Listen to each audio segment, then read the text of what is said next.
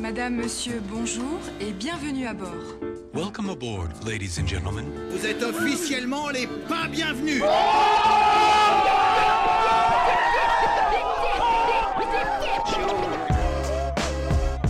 Paris 2. Ton podcast de quartier. Animé par Valentin.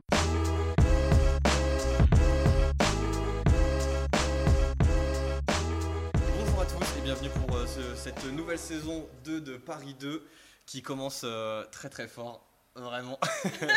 je suis vraiment, je suis vraiment désolé, euh, Ouais, Caroline. t'inquiète, ça arrive, hein, c'est Oh là, la techniques, hein. pression quoi. Oh là là. Moi, j'avoue, j'étais pas trop stressée. Donc, Ouais, euh, t'étais détendu, je t'ai t'étais très très essayer de détendu. Faire ton truc. Oh mon dieu, mon dieu, mon dieu. Euh, eh bien, euh, merci à tous de suivre, d'être les bienvenus pour cette nouvelle saison de Paris 2. Euh, nouveau setup, nouvelle configuration qui est encore en apprentissage, vous l'aurez noté. Euh, je suis aujourd'hui avec euh, Caroline. C'est moi Salut Bonjour Caroline. Bonjour Nous sommes dans un lieu euh, qui est magnifique, qui est, tu nous raconteras l'histoire, mais qui est une ancienne maison close de Paris, la dernière, si je ne m'abuse. L'unique, la seule, la seule dont le décor est encore visible. Donc, C'est beau. c'est un endroit assez étonnant avec une histoire Détonnante. Détonnante. nous, sommes, nous sommes donc euh, au Belle Poule, euh, dans le euh, deuxième arrondissement de Paris, donc Paris 2 à Paris 2 au Belle Poule. Euh, S'il y a des problèmes techniques, ne m'en voulez pas, euh, c'est la reprise, je suis un peu stressé. Et Caroline ne l'est pas du tout, du coup c'est assez, assez perturbant. De toute façon, on est là pour passer un bon moment, donc autant. Exactement, un bon moment, totalement. Voilà, bah écoute, Caroline, déjà une première question. Euh, pourquoi? Qu'est-ce qui s'est passé? Ah, bah alors, la chance de ma vie, en fait. euh, euh, un changement de vie total. Ouais. En fait, en 2011, à l'époque, j'avais une entreprise d'informatique avec mon père. Ok. Et on cherchait tout simplement des locaux pour euh, se rapprocher de nos clients. Et euh, je suis venue visiter le 32 rue Blondel. Comment te dire que la première visite, c'était assez mal engagé parce que j'ai attendu la vendeuse pendant 20 minutes. Je connaissais pas du tout le quartier. J'ai De quel, de moi, j'ai bah, de Nantes à la base et sinon j'habite dans le 18e, donc c'est Ok. pas non plus. Mais bon, j'ai jamais été aussi proche de la prostitution que quand je suis arrivée dans le 32. et donc j'ai attendu la vendeuse pendant euh, 20 minutes et euh, bah, voir les hommes qui passaient, j'étais là genre non mais c'est quoi cet endroit? Et en fait, euh, le lieu, euh, c'était pas du tout comme ce que tu as autour de toi maintenant. Ouais. Euh, c'était vraiment euh, des locaux de bureaux avec euh, des murs euh, en bois, panneaux, il n'y avait pas de lumière. euh, euh, Ici, c'était vraiment des bureaux. c'était des bureaux. En mode En- open space, euh, en mode des gens qui travaillent. Exactement. En fait, à la base, quand je suis arrivée, c'était un stock d'import-export asiatique. Donc, tu avais des mannequins, tu avais des rangements, etc. Ouais. Et puis, en fait, ça avait quand même un beau potentiel pour, euh, pour ce qu'on voulait, qu'on voulait faire. Donc, bah, on a acheté. Mhm. Et en fait, j'ai eu connaissance de l'existence de ce décor qu'au moment de la signature de l'acte d'achat. Parce qu'il y avait une mention qui précisait que ne pouvait pas se retourner contre la propriétaire du fait des dégradations faites aux fresques. Et là, je dis, mais euh, quelles fresques Et euh, elle m'a envoyé des photos. Euh, je me souviens, on avait signé le vendredi, le lundi, elle m'a envoyé des photos. Et j'ai dit, non, mais c'est quoi ce truc, quoi? Ah, surprise. J'ai cherché des informations, j'ai commencé à me passionner en fait pour l'histoire des, des maisons closes. Euh, tout ça, ça a pris du temps Ouais. euh, parce que c'est qu'en 2015 où euh, j'ai pris la décision de regarder dans quel état étaient les, les céramiques. Donc en attendant, vous, y avez, vous, vous travaillez ici. Ok. C'est tranquille, Tu vas travailler dans un endroit et tu sais qu'il y a des trucs derrière, mais. c'est ça, mais je sais Ok. pas ce qui se passe, mais bon, bah, faut taffer, c'est le but. puis bon, bah, c'est vrai qu'on ça se passait très bien au boulot. Puis mon père est parti à la retraite. Et donc, c'est à ce moment-là, en fait, que je me dis, bon, il faut quand même regarder à quoi ça ressemble. Et donc là, c'était comme ouvrir un énorme cadeau de Noël. Parce Ouais. qu'au fur et à mesure, en fait, il retirait euh, les, les coffrages. Et on voyait apparaître euh, les décorations, donc les femmes nues, les miroirs. Et la dernière chose, c'est le plafond. Donc malheureusement, c'est la seule chose qui n'a pas tenu quand on a découvert cet endroit, c'est le plafond qui, en fait, les miroirs se sont effondrés, les corniches. On a fait attention à remettre tout à l'identique. Sauf évidemment la lumière, on va pas se mentir, hein, c'était pas comme ça la lumière. Oui, c'est vrai que là on est sur une lumière très tamisée, très Voilà. cool. Je pense pas qu'à l'époque c'était comme ça. Non, on était quand même sur euh, beaucoup plus à l'ancienne avec euh, des euh, du ferraille, enfin de la ferraille, etc. pour, pour décorer la partie luminaire. Ouais. Et, et donc voilà, donc ça a été un moment qui était chargé d'émotions en fait de, de voir tout ça arriver. C'était très bien conservé, mais il y avait beaucoup de dégradation. Euh, donc, Du commencé- au temps, dû à des personnes qui. Exactement, dû au temps, dû au fait qu'ils aient posé les- les- les- le coffrage directement sur les murs. C'est fou quand même d'être, euh, de venir ici et de se dire ah bah je vais mettre non de coffrage sur les murs. Oui, Enfin, ah bah, y- pas de sensibilité particulière par rapport à l'art. Ils ont même poussé Oh là. le vis jusqu'à mettre de la colle Ah. sur les seins et les parties des filles, etc. Donc pour les restauratrices, ça a été tout un travail euh, assez, euh, assez- mais c'était magnifique à voir. C'était vraiment des artistes.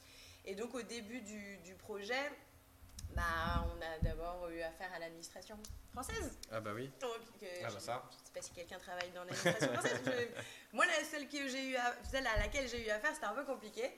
Euh, bah, parce que déjà, un, l'endroit est inscrit à l'inventaire supplémentaire des bâtiments de France. Mhm. Donc il y a un délai d'instruction qui est plus long. Euh, il faut que les euh, architectes des bâtiments de France viennent, la commission du Bleu Paris, enfin bref, plein de trucs un peu relous. Mhm. Et, euh, et tout ça, ça a pris deux ans pour avoir les autorisations. Ensuite, un an de travaux. Et j'ai enfin pu ouvrir en 2017.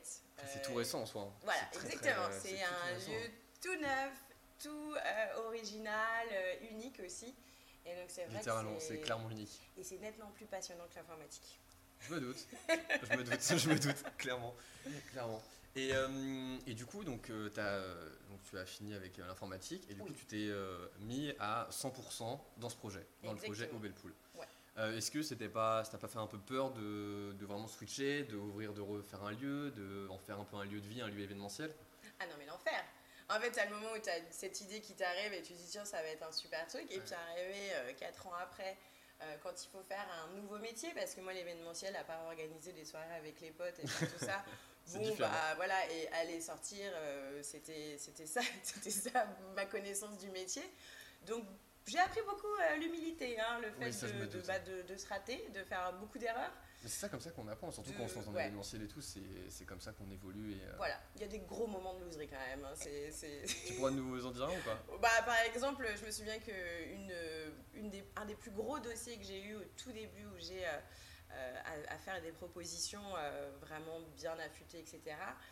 Incapable d'envoyer les bons tarifs à la cliente. J'ai dû lui envoyer quatre fois les tarifs et au bout d'un moment, il me dit Mais en fait, il n'y a aucune correspondance entre ce que vous êtes en train de m'envoyer. Mais les gens étaient tellement gentils euh, qu'ils ont compris en fait où j'en étais et ils étaient vraiment très intéressés par la salle. Ça a été le meilleur dossier que j'ai vendu. Mais Ouais. la nana, elle, elle s'est dit Mais elle est mais à l'ouest, la meuf, elle a rien compris à son Que, que métier, quoi. fait-elle euh, euh, Qu'est-ce que. Ouais. Sans parler des problèmes techniques, euh, parce que, bon, Ah, bah, ça, vu que ça, euh, on connaît ça. hein. on organise. Ah oui, bah voilà, on organise des- beaucoup d'événements. Euh, donc, au début, bah, la technique, euh, toutes ces choses-là, en plein milieu d'une soirée, un problème de son qui était mal réglé, enfin, voilà, comme ça, mais avec euh, 60 personnes autour, quoi. Mon Dieu. Mais là, du coup, c'est un lieu qui accueille 60-70 ou un peu plus Ouais, c'est ça. On est entre 60 et 70 personnes en soirée. Donc ça, c'est le côté festif de, euh, de l'endroit où l'objectif, quand je l'ai réouvert, c'était de faire profiter Ouais. aux gens de ce décor, de faire revivre non pas la prostitution dans les maisons, mais euh, l'ambiance des années 20, toute cette période sur laquelle on a un imaginaire souvent, souvent fantasmé. Et donc c'est vrai qu'entouré de ce, ce décor, ça permet aux gens de faire des soirées qui sont absolument euh, géniales, Ouais, surtout quand que- ils sont euh, tous déguisés, avec des tenues complètement super étudiées. Il y a des, vraiment des, des- soirées où j'ai vu les gens, mais ils étaient magnifiques, quoi. Donc on s'est adapté, on s'est mis nous aussi à s'habiller pour les années 20. Donc petit à petit, en fait, on, on s'adapte aux produits pour embellir l'endroit, quoi. c'est Que fou. les gens puissent euh, venir s'amuser au. Donc, C'est c'est un lieu, tu vois, genre, je le connaissais, on- j'en avais entendu parler, je le connaissais pas du tout. Mais c'est vrai que quand tu rentres, quand tu vois la lumière, les fresques et tout, tu te dis waouh, enfin, ça n'a. C'est comme un secret de polichinelle dans le quartier, tu vois. Il y a souvent des trucs où du coup t'as les bars, tu vois que ça, mais après tu arrives ici, rue Blondel, tu fais waouh, ok, il y a un truc qui se passe ici. Ah bah j'adore quand ça fait ça. En fait, c'est de voir. Moi, je suis souvent au bar, évidemment, qui est dans la partie euh, qui, où il n'y avait pas de décoration. Et ça permet aux gens, quand ils ont passé le couloir, Ouais. d'arriver et personne ne reste insensible, qu'on aime ou qu'on n'aime pas, parce qu'après, euh, c'est pas un art euh, absolument incroyable, on ne sait pas qui sont les artistes qui ont œuvré sur les Mhm. murs. On peut euh, trouver, on a dit souvent que ça ressemblait à un sauna, du fait que ce soit toutes ces céramiques partout. Euh, on sent qu'il y en a qui sont gênés par la nudité des femmes représentées sur, sur les murs.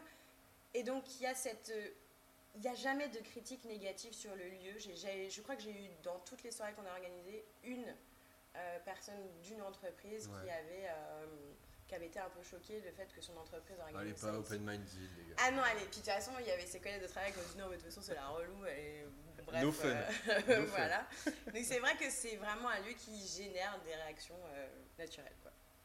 Très bien. Euh, du coup, combien de temps, on- enfin parce que du coup, enfin, les, les, les œuvres, si je puis dire, euh, présentes ici ont été refaites, combien de temps ça a pris Pour la restauration Ouais, la restauration des, Euh, des la restauration, ça a pris un an euh, en tout pour les, pour les travaux. Pour la réparation des, des murs, ça a pris euh, deux bons mois. Ouais. Donc c'est deux artistes absolument géniales qui sont venus, les sœurs de Blas, euh, qui sont venues. Il y en avait une qui est spécialiste des céramiques puisqu'il a fallu remplacer euh, toutes les parties abîmées. Beaucoup de ce petit contour là Ouais. étaient complètement tombés, arrachés, donc il a fallu les, les mouler. Et ensuite sa sœur, euh, qui elle est spécialiste des, des vitraux, Ok. vous dites pourquoi les vitraux? Eh ben, c'est parce qu'elle est spécialiste des couleurs. Et vu que sur les murs, c'est à chaque fois des nuances, c'est jamais un seul bleu, un seul rose.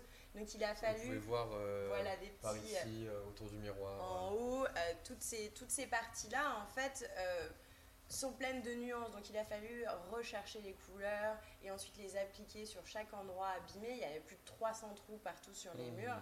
Donc euh, c'était passionnant, il y avait même des visages qui étaient abîmés. Euh, et donc il a fallu réparer, étudier en amont et venir sur place. Elles sont restées euh, oui, un, un bon mois à travailler chaque endroit qui était, qui était abîmé. Oh c'est fou. Travail, travail titanesque. Hein. Assister à ça dans une vie, c'est c'est dingue quoi, parce que moi j'avais déjà vu à la télé, hein, Ouais. évidemment, on, a- on voit tous des reportages, mais de voir le travail, la minutie euh, de, de- de ce qu'elles font, c'est. À titre perso, je pense que je prendrais ça pour de l'ASMR. Genre, tu pourrais, je pourrais rester comme ça, regarder. Ah, mais grave. Ça, ça prendrait euh, des plombs, mais je serais là. oh, putain, Elles sont incroyable. là avec leur, toutes leurs tablettes, mais leur, c'est pas une tablette, leur palette, voilà, Ouais. c'est plutôt ça, mais c'est, euh, c'est vraiment, c'était, c'était gigantesque, c'était sur euh, 1m50 et elles avaient toutes les nuances ré- répertoriées et tout, enfin c'est un travail de, de, de dingue, quoi. de, de titan avec des petites mains. Voilà. C'est fou. Sachant que j'ai deux mains gauches, comme c'est bien que c'est là. Je commence à faire la promo, mais n'hésitez pas à venir ici quand toutes ces bêtises, euh, j'espère, de Covid seront finies. N'hésitez pas à venir prendre un verre, faire une soirée ici, c'est incroyable. Le, lieu, le spot est incroyable. Et bien justement, le 25, si vous faites rien, euh, le vendredi soir, on fait une petite soirée ouverte au public pour... euh, on en a marre de pas travailler, donc là on se dit on va ouvrir au public, ce qu'on fait très rarement. Donc le 25, si ça vous dit, venez boire un verre. Vous êtes tous invités. Euh, Il y a une question sur euh, le chat qui dit il y aura un room tour du lieu Euh, Peut-être, je ne sais pas. Je vais essayer de, avec un minimum de stabilité, essayer de vous faire visiter un petit peu après. Je vais essayer, promis. Sans problème technique, je l'espère. Euh, du coup, après tous ces travaux, tu t'es quand même vachement intéressé à la, à la culture, je dirais même euh, à la- au monde des maisons closes et autres. Et du coup, euh, parle-nous-en, ouais, parce que du coup, je t'avoue que j'en- j'y connais rien et je pense qu'il y a pas mal de personnes qui sont en train de regarder et qui n'y connaissent pas grand-chose non plus. Oui, C'est voilà. plus un fantasme qu'on nourrit à la rigueur, mais voilà, je te... Eh ben, Raconte-nous une histoire. Bah voilà, je vous raconte l'histoire des maisons closes, promis pas trop long parce que sinon j'ai peur, j'ai j'ai peur de vous perdre. Je pense que ça va être passionnant. Mais euh, en fait, euh, c'est vrai que moi j'ai découvert de par les belles poules cette histoire des maisons closes et je me suis rendu compte que j'étais pas la seule à avoir des idées préconçues euh, sur l'ambiance, sur euh, comment était tenue une maison, comment elle fonctionnait. On a un fantasme assez euh, romantique en fait des maisons closes avec les velours, avec ces femmes qui attendent le client, etc.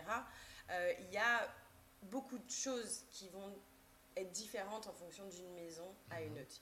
Ici, donc, on est au Belle Poule, on est dans une maison de moyenne catégorie qui va recevoir toute la bourgeoisie parisienne. Parce que tu avais On- plusieurs catégories. Exactement. Après, on va avoir les maisons, les, vraiment les, les maisons de société, où euh, ce sont des magnifiques maisons qui vont recevoir toute l'aristocratie, les politiciens du monde entier, comme le Wantutu, le Sphinx, le Chabanais. C'est des décors incroyables. Il faut savoir que celui du Chabanais, il y a une des chambres, la chambre japonaise, qui a été primée à l'exposition universelle. Donc c'est vraiment euh, des décors qui sont incroyables. On, toujours sur les thématiques qu'on va euh, pour euh, faire voyager le client, pour euh, aider au fantasme. Alors on va avoir euh, la la chambre Louis XV, on va avoir les salons Miami avec des transats et on, on boit des cocktails. Ça, ça va être pour le, le Chabanais qui est beaucoup plus dans, dans l'histoire, dans les choses un peu plus rococo. C'est vraiment des décors qui sont, euh, qui sont imposants. Ouais. On va avoir le One to Two, c'est pour le 122 rue de Provence. Ils ont été chercher le, le nom très très loin. Un peu euh, anglo-saxon pour donner un Toujours peu de- pour attirer les, les- les étrangers. Et en fait, c'est un petit peu comme le Disneyland des maisons closes. Ok, carrément. On a des chambres à thème. Là, c'est plus des décors, c'est vraiment des chambres à thème. Ouais. Euh, tu vas avoir euh, euh, la chambre corsaire où tu as un, euh, avec des rouages qui vont rappeler le balancement du, du navire. Tu vas avoir aussi dans la même idée la, le tran- la chambre transatlantique. Donc là, on te refait une cabine d'un- bateau. Et puis c'est fourni avec un costume de commandant. Et on va Ok, on- avoir ah des ouais, scénarios. très vite, c'est très très loin. Ah et, et ce qui est drôle, c'est que tu as l'option tempête où les filles elles jettent des seaux d'eau dans le truc. Enfin, et ils ont- mais c'est très très réfléchi. Hein. Tu as aussi la- le Ah wagon, ouais. tu as énormément de choses parce que le principe c'est voilà, euh, répondre à tous les fantasmes Oh masculins qu'on peut, euh, peut avoir. C'est étudié, c'est dans le wagon, c'est. euh, donc tu as un, des faux paysages qui vont défiler à travers des tableaux, tu vas avoir le, le mouvement comme ça de, de la banquette, le son de la locomotive et le scénario d'une belle inconnue qui arrive dans le wagon et puis euh, plus il y a affinité quoi. Ah là Surtout affinité en l'occurrence. Mais clairement sur un univers euh, fantasmagorique. Voilà, donc c'est ça, ce sont des maisons qui sont euh, vraiment euh, reconnues dans le monde entier, avec beaucoup de personnalités, de gens célèbres qui vont, euh, qui vont venir, et ensuite Du genre. du genre, ah là là, il y en a plein. Bah, par On exemple, veut le- les noms. tu- oh, bah, les noms, On alors là, de toute façon, c'est pas comme si c'était euh, euh, méconnu, mais par exemple, il faut savoir que euh, donc, le, le prince de Galles, donc le futur euh, Henri VII, je vais arriver, avait euh, euh, l'habitude, il avait ses habitudes au Chabanais. Il avait carrément, c'est pas Henri VII, c'est Édouard VII, hein, maintenant VII. que je dis, je me rends compte que Je ne pourrais pas te contredire, je voilà. Bah je- je ne sais pas. C'est de Galles et le futur Édouard VII. Et bien lui, il avait carrément sa chambre à l'année au Chabanais. Genre une location. Genre, c'était sa chambre quand il venait, c'était lui Ah, ok. qui avait cette chambre-là. C'était la chambre hindoue, ça devait lui rappeler les colonies anglaises, etc. Ouais. Et donc, il avait fait installer ses accessoires préférés. Donc, euh, une fameuse, euh, le fameux fauteuil, la chaise des voluptés. Euh, donc, il faudrait regarder sur Internet parce que euh, c'est en fait pour l'aider, parce qu'il était assez balèze le, le- Ouais. le gars, et donc c'était pour l'aider à se divertir avec une ou plusieurs prostituées en même temps. Il avait aussi Bonne une magnifique baignoire en cuivre dans lesquelles les femmes avaient l'habitude de prendre euh, des bains de champagne, euh, etc. Après, sur tout ce qui va être personnalité, ça va dépendre euh, de quel quartier. Pour le Sphinx, c'est tout. Le Sphinx, euh, c'était dans quel quartier le, le Sphinx, pardon, c'est vers Montparnasse. C'est dans le 14e, c'est rue 14e, rue Edgar Quinet. Et donc euh, là, tu vas avoir euh, euh, tout ce qui va être justement Kiki de Montparnasse, Colette, euh, tu vas avoir Cary Grant, Humphrey Bogart qui vont aller là-bas. Ah oui, clientèle euh, ultra internationale. euh, Hyper international, éclectique, tu quoi. vas avoir euh, au, au One to Two, tu vas avoir Tino Rossi qui va, donc le chanteur de Petit Papa Noël quand même. tu vas avoir énormément de, de gens. Alors évidemment, on, on sait tous que euh, Edith Piaf a euh, vécu dans sa jeunesse dans, dans un bordel, Mhm. mais elle y est retournée aussi en 1936. Elle avait carrément loué le dernier étage d'une maison euh, pour elle et ses musiciens. Donc elle a vécu au bordel. Euh, pareil, Toulouse-Lautrec, euh, qui a beaucoup peint sur les maisons closes, Ouais. vivait euh, sur, dans, dans la maison qui, s'appelait la rue, qui était rue des Moulins. Euh, et il vivait au milieu des prostituées parce que c'est là où il se sentait le plus à l'aise du fait de son infirmité, etc. Et, euh, et c'était son, sa vie en fait tournait autour des, bo- des bordels. Maupassant, euh, Flaubert, et justement il y a des petites anecdotes comme ça entre euh, Flaubert et Maupassant. Enfin il y en a plein, tout le monde allait au bordel. En fait, il faut vraiment euh, déconstruire cette idée que c'est un endroit fermé. Enfin c'est un endroit fermé, faut pas, mais c'est pas élitiste. Chaque, tout le monde va au bordel. Mais est-ce que les gens l'assumaient? Est-ce que ces artistes l'assumaient. En disant oui, moi je vais au bordel, machin Ou c'était très. non, je le garde pour moi, ou bon, après si je croise quelqu'un, mais c'est un secret de polichinelle. Non, alors on va pas le dire en société devant les femmes. Ouais. Mais entre potes, on y va, c'est clairement établi, on a des habitudes, on a la fille préférée, euh, c'est, euh, c'est, très très répandu en fait. C'est pas quelque chose euh, qui est euh, vu d'une façon négative parce que pour beaucoup c'est nécessaire. Le principe de la maison close, c'est pourquoi est-ce qu'on les a fait à l'origine. Euh, donc déjà, un, est-ce que tu sais qui a fait les maisons closes en France? Ah ah Non. Monsieur Claus. Monsieur Claus. Non, eh ben écoute, non, c'est un militaire très connu français, c'est Napoléon.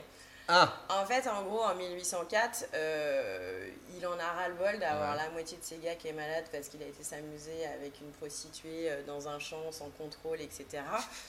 Euh, il peut pas faire la guerre, donc il dit non mais c'est pas grave, on va légiférer, on va encadrer tout ça, on va faire des endroits donc qui sont fermés parce qu'il faut pas choquer le, le les gens, les Le public, femmes, ouais. les enfants, etc. Donc il faut que ce soit forcément fermé, il faut que ce soit tenu par une femme Ok. euh, âgé de plus de 30 ans. Bon, après, ne soyons pas naïfs, il y a toujours un homme derrière, le mari, euh, le, le- celui qu'on va appeler le tenancier qui va avoir financé la maison, parce que pour avoir euh, un- une maison close, c'est tout l'immeuble. Ici, il ne reste que le salon d'accueil. Donc du coup avant c'était. Mais euh, c'était l'ensemble de la maison en fait qui, euh, qui hébergeait la, la maison. Et il va imposer des visites médicales. Donc c'est aussi l'instigateur des visites médicales. Exactement. Bah, pas. pour les prostituées, hein, pas pour les pas, celles que tu fais à l'école. Hein. oui, c'est- oui, oui, quand t'as un taf, oui effectivement. Ok. Ah non, non, c'est pas dans ce sens-là. Je te dis, je suis très novice sur le sujet. Bah voilà. Non, mais c'est bien de remettre euh, les. Parce que moi j'ai tellement l'habitude d'en parler Ah qu'après, ouais, Je me doute bien. je, sais, je sais plus quand est-ce qu'il faut préciser ou pas préciser.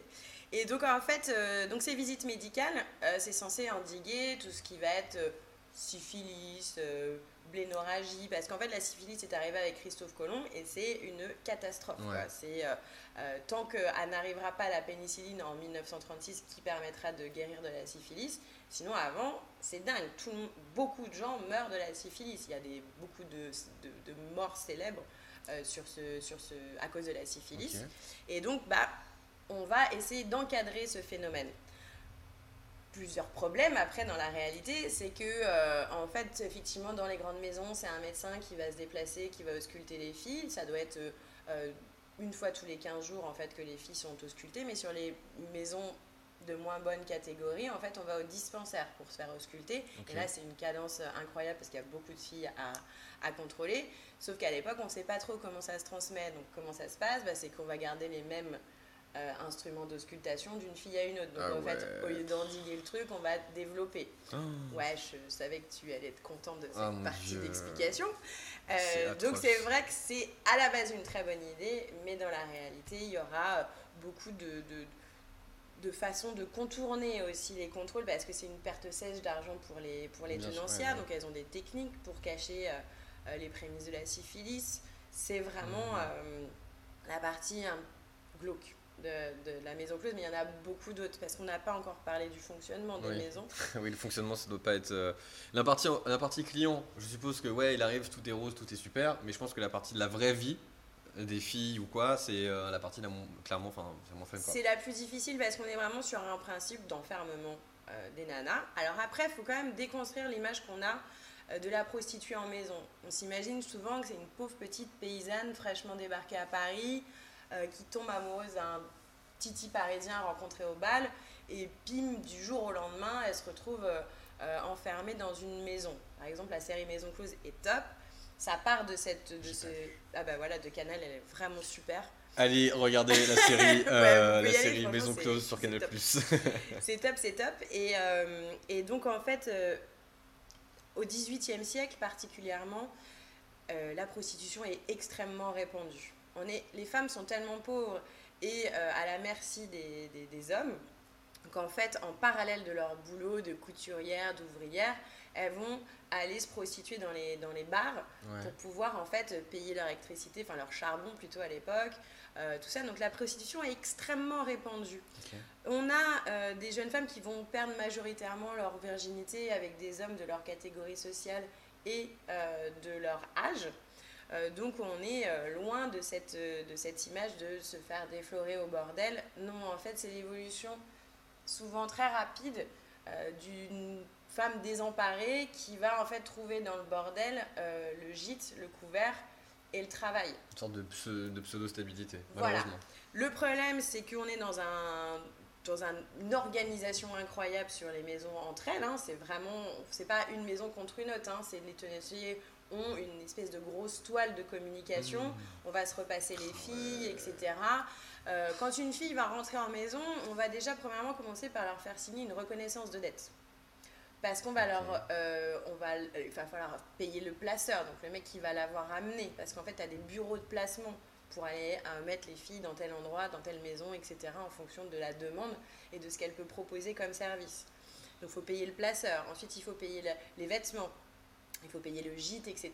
Donc en fait, elle rentre directement avec un début de dette. Ah ouais. Une femme qui va être en maison va gagner 4 à 10 fois plus qu'une couturière, une ouvrière, etc. Comme j'ai dit tout à l'heure. Donc on y va assez volontairement. Et justement, euh, Napoléon va demander ça, qu'en fait les, les- les femmes qui rentrent au bordel soient volontaires. Alors lui, comment on fait pour savoir qu'une femme est volontaire pour aller au bordel C'est difficile de, difficile de le Eh ben, de euh, comptabiliser. et ben lui, il a trouvé la solution. Il s'est dit, bah, bah, ce qu'on fait, c'est qu'elles vont s'inscrire sur un registre. Donc, dans- elles vont aller à la préfecture de police pour s'inscrire dans un registre pour dire, voilà, moi, mon travail maintenant, c'est d'être prostituée. Donc, c'est comme ça que d'après lui, on, on sait qu'une femme est, est volontaire. Donc, elle va, ren- elle va rentrer dans la maison. Elle va euh, être à la merci de la tenancière qui va organiser les journées. Donc, euh, ici, au Bellevue, c'était ouvert de 15h à 4h du matin. Euh, 7 jours sur 7. Euh, on a donc très peu de liberté qui est laissée à ces jeunes femmes pour acheter tout ce dont elles ont besoin au quotidien. Donc qu'est-ce qu'elle fait la tenancière? Eh bien elle facture pour tout à prix d'or à l'intérieur de la maison pour fournir euh, ce qui est nécessaire à la prostituée pour travailler. hein. C'est-à-dire qu'elle va euh, l'obliger à avoir un, un forfait coiffeur pour, pour se préparer tous les jours, euh, manucure, pédicure. Euh, c'est tout ça va être déduit en fait de son de ses entrées d'argent. Et donc petit à Le petit, cercle vicieux en fait. c'est exactement ça. C'est ce qu'on appelle l'engrenage de la dette. C'est qu'au fur et à mesure, la dette augmente. Et donc, en fait, au lieu de gagner de l'argent, elle en doit à la maison. Et donc, elle est euh, prisonnière de, de la Mhm. maison sans aucune possibilité de sortir. Et le pire étant qu'on est sur un phénomène euh, que souvent, quand les femmes sont en maison, elles ont aussi un souteneur à l'ex- à l'extérieur. Donc, leur, en fait, en gros, c'est leur petit ami, qui est principalement un gros feignant, hein, puisqu'il peut y avoir plusieurs femmes placées euh, en maison qui vont lui redonner une partie de l'argent qu'elles vont. C'est un peu un Macron alors. C'est complètement, c'est complètement leur Mac. Et c'est pourquoi c'est très frustrant. Moi, quand j'ai découvert ça, il y a mon, mon côté euh, un peu féministe qui a, qui a bondi. Et je comprenais pas, en fait. Je me dis, mais pourquoi les nanas, elles gagnent leur vie? Pourquoi elles vont aller refiler la moitié à un mec? Et en fait, j'ai trouvé l'explication sur le conditionnement qu'on avait, euh, qu'avaient les femmes à Ouais. cette époque.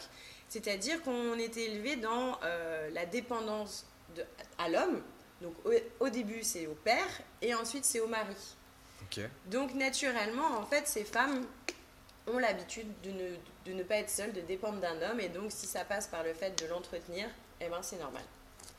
Donc, c'est un système qui est super organisé. Wow. Euh, et quand je te parlais de, euh, de cette toile qu'il y a sur les, sur les tenanciers, euh, on punit les filles. Donc, on les punit. Donc, au début, on leur met des amendes. Et puis, si la nana, elle pousse un peu trop loin, eh ben, on va l'envoyer dans les maisons dont je ne t'ai pas parlé, les maisons d'abattage. Si vous avez des questions Oui. sur le chat, n'hésitez pas. C'est, euh, vous êtes Oui. libre de poser toutes les questions. Et si nous sommes dans un lieu qui est ouvert d'esprit, bien évidemment. Voilà, exactement. N'hésitez pas à poser des questions euh, parce que c'est souvent, on a des idées préconçues, arrêtées sur beaucoup de, de fonctionnement des maisons. Donc euh, là, on est là juste pour en parler et déconstruire souvent l'image qu'on peut avoir. Euh, et donc voilà, donc on arrive au sujet euh, assez difficile. Je vous préviens, c'est pas facile sur les maisons d'abattage parce que ce sont vraiment les maisons Abattage. Mais c'est déjà, déjà le ah, nom le, est, le euh, nom est le est atroce représentatif. parce qu'il y a un- quelque chose dont on n'a pas discuté. Est-ce que tu sais combien pouvait faire de passes ici euh, au Bellepool Enfin, les filles en tout cas. Parce que... Franchement, c'est pas le juste prix, mais bon, tu me dis c'est ouvert entre 15h et 4h du matin. Ouais. Je sais pas, je sais pas, entre 20 et 40, je sais pas. C'est vraiment, vraiment non, t'es au-dessus euh, parce qu'on est quand même euh, dans une maison de moitié de Ah, moyenne ok. catégorie. bon, une dizaine. On est, alors, officiellement, on a retrouvé un rapport de police de 1938. Ici au Bellepool, elle faisait deux passes par jour en Ok, semaine bon, voilà. et trois le dimanche. Très, mauvais. très Non, mauvais. oui, mais t'inquiète, c'est pas vrai non plus. Parce qu'en fait, c'est déclaratif, tu vois, c'est un rapport de police. Donc en fait, euh, la tenancière, elle va jamais dire la réalité Oui. du nombre de passes. Parce qu'il y a l'imposition. Oui, c'est ça, il y a un- ils sont imposés après. Ils sont hyper imposés. On est à 60%, 65% pardon, d'imposition sur les, sur les maisons closes. Donc la tenancière, elle va jamais dire la vérité. Donc on est à peu près à une quinzaine de passes par jour sur une femme ici. Mais par contre, en maison d'abattage, là, on est entre 40, 60, voire 80 passes par jour. Et Euh, sur les mêmes plages horaires? Oui, bien sûr. Oh. Et on est sur, euh, sur des, déshumanisation des femmes, c'est même plus euh, des. Elles ont, on demande plus euh, Colette, euh, Charlotte, euh, enfin n'importe quoi. On va avoir numéro 1, numéro 2, numéro 3. Elles sont dans notre toute petite chambre avec le client euh, va très peu payer, on va lui fournir une serviette et en fait elle enchaîne Oh là là là elle enchaîne les clients, donc on va trouver tout ça. au- euh, le panier fleuri est très connu euh, sur rue de la Chapelle, Ouais. qui est très connu comme étant un- un- une- d'une cadence infernale. Il y a des, des photos qui montrent tous ces hommes qui sont euh, les uns derrière les autres dès la rue, la rue pardon, pour attendre, pour aller euh, prendre son tour, pour aller euh, voir une fille. C'est vraiment du, du glauque de chez glauque. là. Mais comment, du coup, sur ces maisons d'abattage, il était possible de, on va dire pas de, pas de vérifier, mais plutôt de, ouais, de vérifier si les filles n'étaient pas malades? Ou si les mecs, en fait, enfin même si les mecs n'étaient pas malades? Ah bah les mecs tu peux pas, de toute façon on les contrôle pas. Alors il faut quand même savoir qu'on utilise euh, les préservatifs. Ok. Ça, ça existe, les préservatifs, euh, depuis très longtemps. Au début, c'est de la panse de, de mouton qu'on utilise pour faire les préservatifs. Ok. Donc, c'est pas hyper, hyper efficace. Il faut que le client soit d'accord. euh, Jusqu'à temps que Goodyear nous sauve et invente les premiers préservatifs tels qu'on les connaît. Enfin, pas la version de maintenant, mais avec le caoutchouc.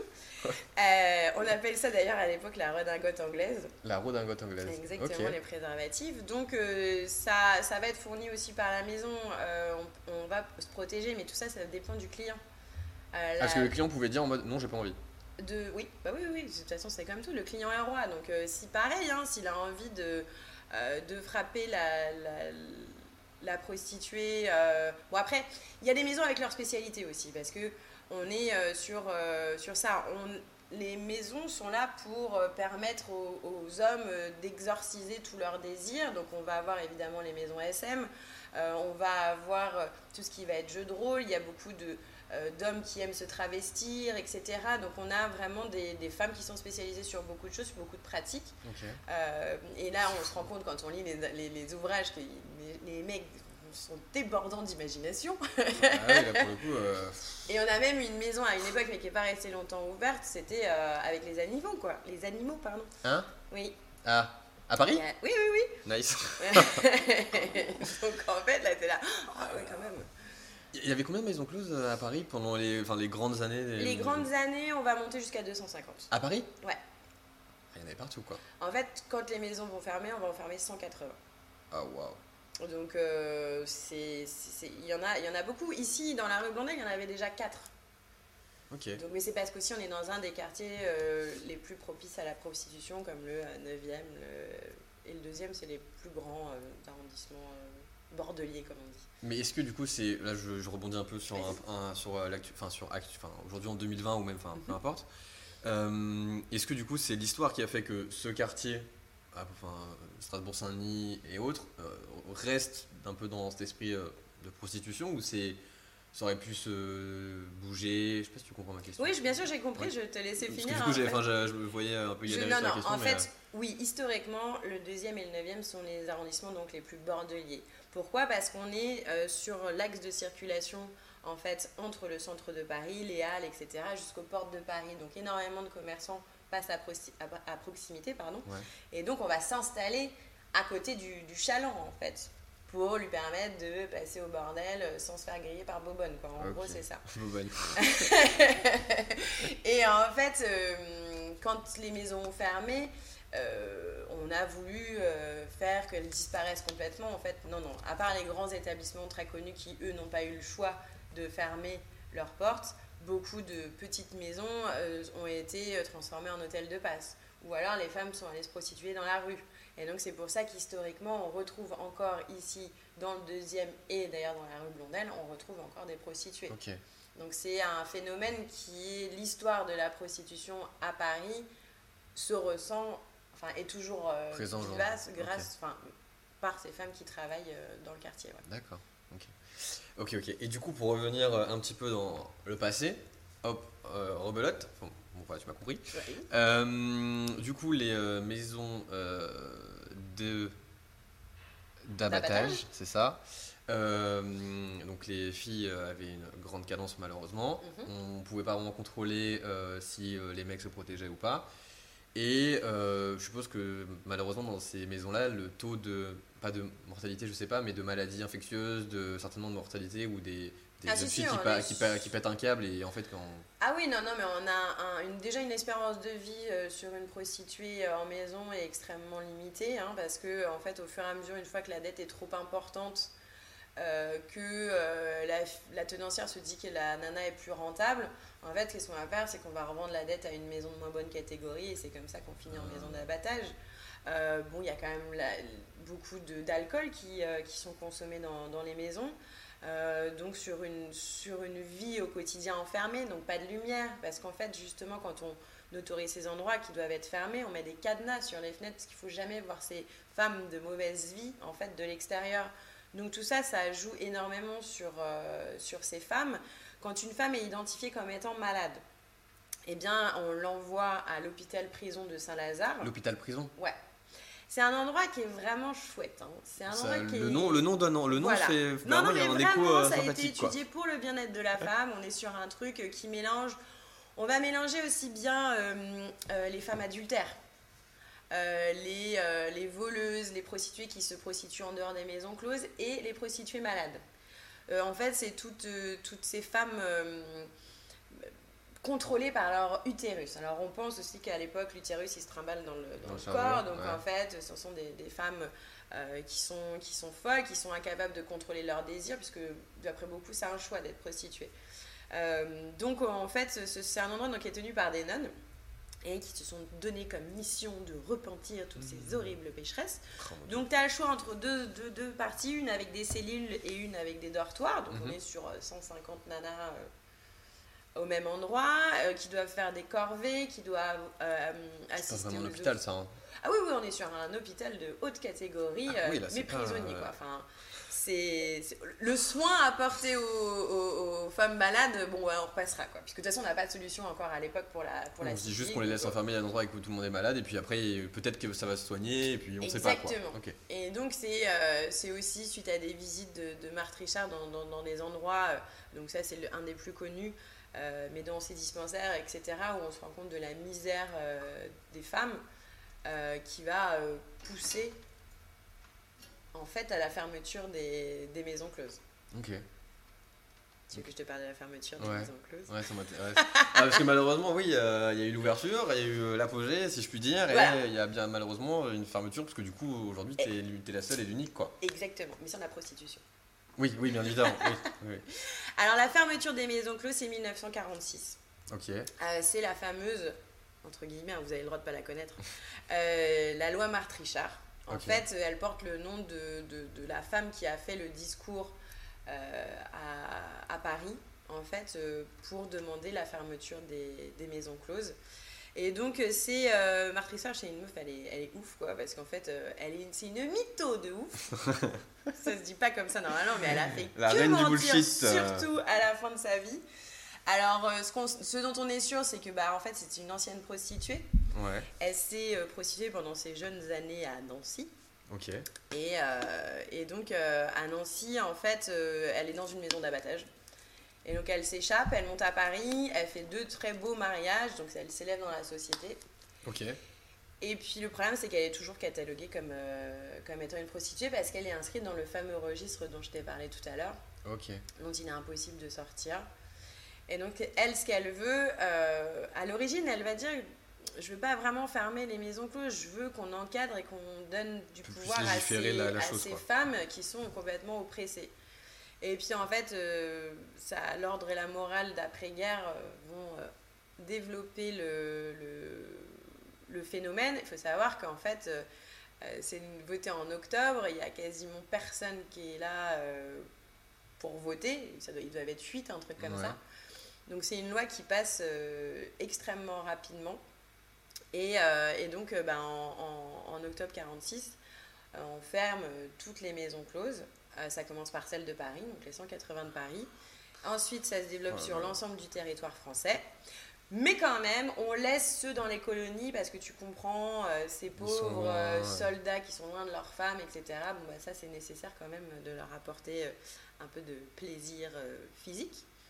Et donc, c'est un phénomène qui est hyper rapide. En moins de six mois, toutes les maisons, en tout cas les grandes maisons, euh, sont détruites.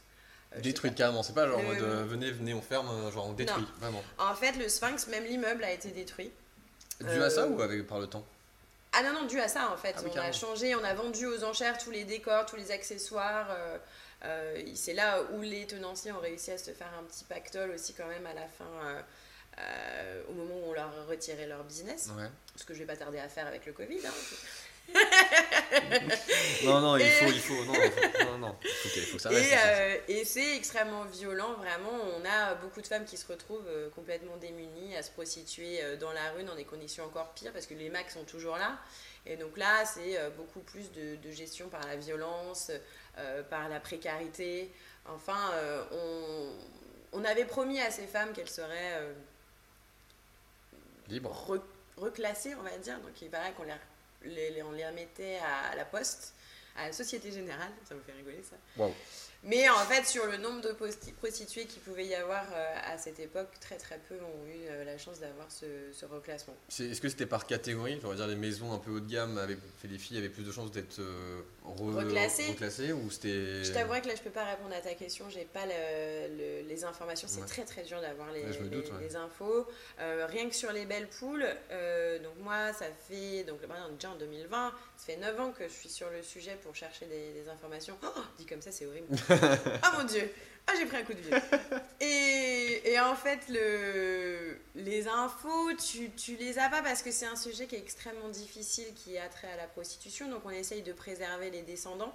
Ouais. Donc, euh, toutes les archives de police, euh, pour y accéder, c'est compliqué. Là, je viens d'avoir cette semaine un retour euh, où justement il y a zéro info euh, sur les belles poules. On a des infos sur le, le 16, le 4, euh, le 36, mais le 32, il n'y a pas d'infos parce que la tenancière aussi, euh, ici, elle a, elle a grave triché en fait. Ah. Elle, elle n'a pas fermé en 46, elle a fermé en 48. Elle a, grillé- elle a grugé quand même deux, Donc deux elle ans. hein. devait, ouais, elle a tenu deux ans. Elle a elle devait connaître les gens au niveau de la police et tout. Et, euh, et c'est comme ça qu'on on retrouve des archives le- simplement sur des, problèmes qu'elle a pu rencontrer avec des étudiants. Parce qu'en fait, à la fermeture des maisons en 46, on leur avait promis les chambres euh, pour leur logement à eux. Et donc, en fait, la tenancière n'a jamais lâché son bout de gras avant 48, où là, cette fois-ci, elle a été obligée de fermer ses portes. Et donc, voilà, le fait qu'il n'y ait pas trop d'archives sur, euh, sur les belles poules, c'est sûrement lié au fait qu'elle était très bien placée au niveau des relations avec la police. Ça va être ultra frustrant, mais ultra, hum, ultra cool d'un côté. Parce qu'en fait, du coup, t'es frustré de pas avoir l'information, mais en gros, c'est comme si tu maintenais un énorme secret. Et du coup, tu sais pas vraiment, parce que tu sais pas vraiment ce qui a pu se passer, le pourquoi du comment. Et c'est un sentiment un peu. Un peu un Moi, peu je suis surtout hyper frustrée, non, je Ouais, t'avoue. ouais, euh, après que je, je décide ce que je raconte. Ouais. mais Oui, euh, ça. c'est vrai que. Ça se trouve, depuis le début, tout est faux. Hein, on voilà, sait pas, hein. exactement. Vous pourrez aller vérifier, j'ai 200 ouvrages à vous conseiller, ça va être très sympa. Ah, parfait, parfait. Confinement, il en faudrait un autre. Enfin, non, non, par contre, pas de confinement, c'est mort. Faut arrêter, faut arrêter. On ça. arrête. Très bien, c'est fou, c'est fou. L'histoire de ce lieu est folle, vraiment euh, pour le coup euh, c'est incroyable. Et euh, donc du coup tu as, euh, tu as appris, tu as, tu t'es renseigné sur tous ces sujets euh, concernant le lieu, la prostitution, les maisons closes et autres. Et aujourd'hui, quand on regarde sur tes réseaux sociaux, au Belle Poule sur Instagram et sur Facebook, on voit que tu fais des soirées à thème, du coup avec toi une sorte d'équipe de, de personnes qui sont déguisées ou même qui enfin, des LGBTQ+, et autres, ou c'est... Alors en fait, on a plein de choses. Le, le fait est que au début, quand j'ai appris l'humilité de ne pas savoir faire les choses, Ouais. euh, eh bien, j'ai préféré euh, faire des associations avec des gens qui savaient faire plutôt que de lancer des, des projets euh, mal faits. Ouais. Donc on a commencé à travailler d'abord avec les artistes burlesques. Qui sont absolument géniales. Donc moi, je travaille beaucoup avec les sœurs Papy qui sont euh, magnifiques, d'une élégance, d'une gentillesse, de tout ce que vous voulez. hein. Allez les voir, les sœurs Papy. En plus, je crois qu'elles reprennent un spectacle dans pas longtemps. C'est vraiment euh, du feu de Dieu. Et euh, c'est des femmes qui vont avoir un, un spectacle qui a une résonance particulière dans ce lieu. Donc elles, par exemple, elles font des chansons un peu drôles et coquines sur les Ouais. années 20. Et, euh, et c'est vrai que c'est génial quand elles sont là. On a euh, du néo-burlesque avec euh, Miss Glitter Painkiller qui est pareil. Elle, c'est euh, la partie euh, nouveau, nouveau euh, versus euh, l'ambiance euh, des belles poules. On a Aude mon chéri, bah, sur le micro, son micro ressemble à celui-là, donc c'est pour ça que ça rappelle des souvenirs, qui elle fait vivre vraiment le swing des années 20. euh, euh, c'est magnifique, elle a une voix de, de- de feu de Dieu, donc c'est vraiment euh, un cadre et des gens qui euh, font revivre l'endroit. Et après, sur toutes les parties qui sont euh, soirées, les premiers qui nous ont fait conf- confiance, euh, c'est Madame Lupin, Avec euh, ce théâtre immersif euh, qui euh, font des soirées absolument incroyables. Donc là, c'est vraiment tout le monde est looké années 20, Ok. euh, avec, en fait, ils suivent un- un- une troupe d'acteurs, en fait, mais c'est comme si vous veniez boire un verre dans les années 20 et vous avez des acteurs qui interagissent avec des scénettes, etc. Et là, franchement, c'est c'est ouf. Une expérience euh, vraiment. euh, Voilà, fond, et quoi. donc euh, qu'ils essayent de relancer, mais avec le Covid, c'est extrêmement difficile parce que pour toutes ces petites compagnies, ces gens qui n'ont pas de structure derrière, qui croient en leur projet mais qui n'ont pas de financement, qui, ont, qui, se, qui, qui font par eux-mêmes, c'est extrêmement difficile. Et puis, on a là en ce moment là qui vont arriver au mois d'octobre. Ouais. Donc on a les King and Drag Queen. Ok. Donc c'est des dîners avec des drag queens, chanteuses, etc. Avec euh, une chef euh, absolument euh, incroyable. On a goûté, c'est c'est c'est vraiment super. Et là je suis nulle, je ne me souviens plus de son prénom. Oh, Je suis nulle. Enfin, vous pouvez aller voir sur nos réseaux sociaux. Oui, il y a la vidéo, il y a la vidéo sur Instagram, je l'ai vue tout à l'heure. voilà, Mais c'est une exactement. top chef. Voilà, c'est une nana de top chef euh, qui est adorable, etc. et qui a fait euh, des plats qui sont succulents. Donc euh, on est très content d'accueillir euh, tout ça.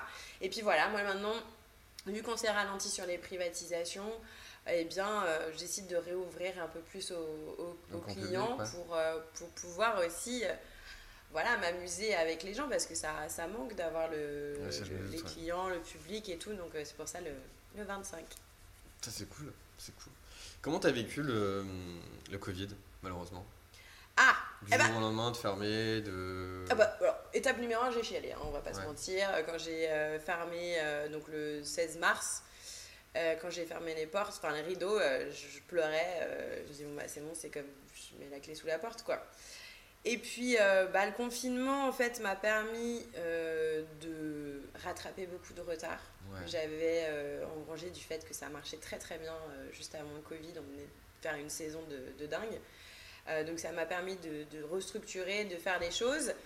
Euh, le confinement a duré quand même longtemps. Bah oui. donc j'ai découvert euh, au fur et à mesure l'oisiveté. Mais en fait, pas, pas des masses parce que ça m'a permis de, de lire beaucoup sur les maisons closes, sur la prostitution. Donc plein de, de- de- de choses que j'ai appris en plus Un truc ultra justement intellectuel. pour les, pour, les, pour les conférences. Et le problème, celui auquel j'étais pas préparée, c'est que euh, l'après-confinement, on a eu un tout petit peu d'événements. On est arrivé à l'été. euh, je me dis, bon, bah laisse tomber, c'est pas grave, euh, on va tenir. Rentrer, ça va bien se passer. Mhm. Première fois de ma vie que j'ai 40 jours de vacances, euh, c'était génial. Sauf que bon, le flip de tous les jours, donc tu bosses, tu fais les, les trucs, mais t'es quand même un peu en vacances. Et j'étais au taquet pour la reprise de septembre. Et là, en fait, il n'y a rien. Parce qu'avec les annonces, avec les gens, je, je les comprends en fait. On a peur de se réunir. Euh, pour l'événementiel, c'est une catastrophe. Ah oui, non, mais quoi. ça, ouais, clairement. Et moi, je suis comme les artistes dont je vous ai parlé tout à l'heure, je suis toute seule. Euh, heureusement, j'exagère, je suis pas toute seule, j'ai mon père qui m'aide énormément, mon associé c'est pareil, mais on n'est pas une grosse structure avec euh, des millions de dollars qui Ouais. sont derrière. Donc c'est le casse-tête euh, en ce moment de savoir comment et combien de temps je vais tenir, parce que ce bébé je l'adore, c'est ma Ouais, passion dans la vie, mais, euh, mais le Covid n'était pas prévu dans mon business plan. quoi. Je pense que très peu de business plan, malheureusement, était prévu. Ça, euh, Exactement. Et bon, les banques, tout ça, c'est bien beau, mais pour le moment, je trouve que les, les solutions proposées sont malheureusement pas du tout adaptées euh, à, le secteur. Euh, ouais, à l'économie. Parce que faire des emprunts pour rembourser des emprunts, au bout d'un moment, ça marche pas. Quoi. Donc, ton business, il est, il- enfin, il est voué malheureusement à un moment s'éteindre, quoi. Parce que si tu Bah, rembourses voilà. tout le temps, tu fais comment pour vivre, quoi? Exactement. Donc après, là arrivent les choix difficiles de qu'est-ce qu'on fait. Et euh, pour le moment, je lâche pas parce que là, on reprend un petit peu les conférences. Donc c'est- recommuniquer avec les, euh, les gens cette histoire. Donc c'est, je croise les doigts, Ouais. je serre les fesses aussi. Et on attend que Tu ça peux, passe. tu peux, bah ouais, bien sûr, non mais ça. Oh là là. Et du coup, les conférences, tu les fais ici? Ouais, on les fait ici. Maintenant, avec le Covid, on a limité le nombre de personnes. On les met bien espacés de Vous notez? d'un mètre. Un Voilà, mètre, on est un distanciation mètre. sociale. On n'a pas faut. les masques, mais parce que sinon c'était pas possible. Ouais, bah, ça Donc du coup, euh, ça a été très très donc, compliqué. euh, donc, bah, les gens sont masqués à un mètre, euh, gel hydroalcoolique Ouais. euh, de, de dispo et sans de circulation pour éviter euh, que les gens euh, soient à proximité. Quoi. Et, et pour les soirées, c'est pareil, on a tous les marquages au sol pour que les gens fassent attention, les assises, tout ce qu'il faut pour, pour respecter au maximum le protocole sanitaire. Donc on a juste envie que les gens y reviennent faire la fête. Bah ouais, bien sûr, bien sûr. Donc si vous voulez faire la fête, N'hésitez pas, privatisation, after work, Ouais. un petit follow sur les réseaux, vous connaissez la chanson bien évidemment. Ok, super. Euh, qu'est-ce que je peux, qu'est-ce que je peux te souhaiter pour euh, pour la suite? Euh, plein de clients, plein de contrats, tellement d'argent. Ouais, c'est vrai, la question est un peu facile, besoin que de faire des conférences et de, de choisir les clients qui, avec qui j'ai envie de faire la fête. Ah ouais. Non, juste là, la reprise des, des- des- de, de l'événementiel en fait. Ouais. Parce que force de parler avec les agences, de, de tout ça, on- les entreprises ne, ne prennent pas le risque de faire leur fête de fin d'année, de, de Ah oui, peur d'être un cluster, de peur de les arrêts de travail qui vont s'en suivre, euh, qui vont être professionnels. Donc en fait, ouais, ce qu'on croise les doigts, c'est que tout le monde refasse ce qu'il a l'habitude de faire, à savoir euh, la teuf pour fêter des événements qui sont importants. Bien évidemment. Voilà, Donc euh, si vous voulez faire des soirées de Noël, euh, le jour de l'an, peut-être. euh, Exactement. Je sais pas. les anniversaires, les mariages, euh, tout ça, ça marche très très bien. D'accord, très bien. Euh, écoute Caroline, euh, j'ai appris beaucoup de choses sur, sur cet univers bien trop peu connu et bien trop peu... voilà. C'est un plaisir d'échanger avec toi. Pareil, c'était très sympa. Ouais, euh, je suis désolé encore pour les problèmes techniques. Oh, pff, Désolé à vous et euh, pour les problèmes techniques. J'espère que vous aimez bien un petit peu la nouvelle configuration euh, visuelle, euh, photo, tout ça. Euh, N'hésitez pas à aller suivre euh, Au Belle Poule sur Facebook, Instagram et peut-être LinkedIn, LinkedIn, bon, si vous voilà. cherchez un boulot. si vous cherchez un boulot, bon peut-être après quand l'activité aura oui, repris. oui. Voilà. Après, Euh, N'hésitez pas bien évidemment à suivre Paris 2 sur les réseaux sociaux, vous connaissez la chanson.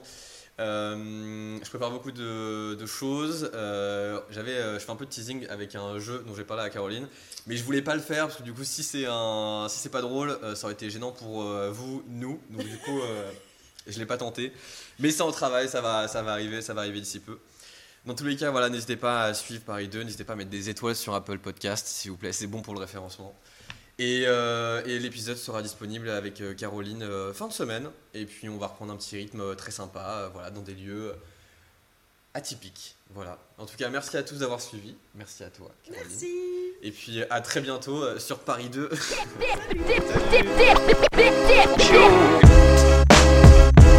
Paris 2. Ton podcast de quartier. Animé par Valentin.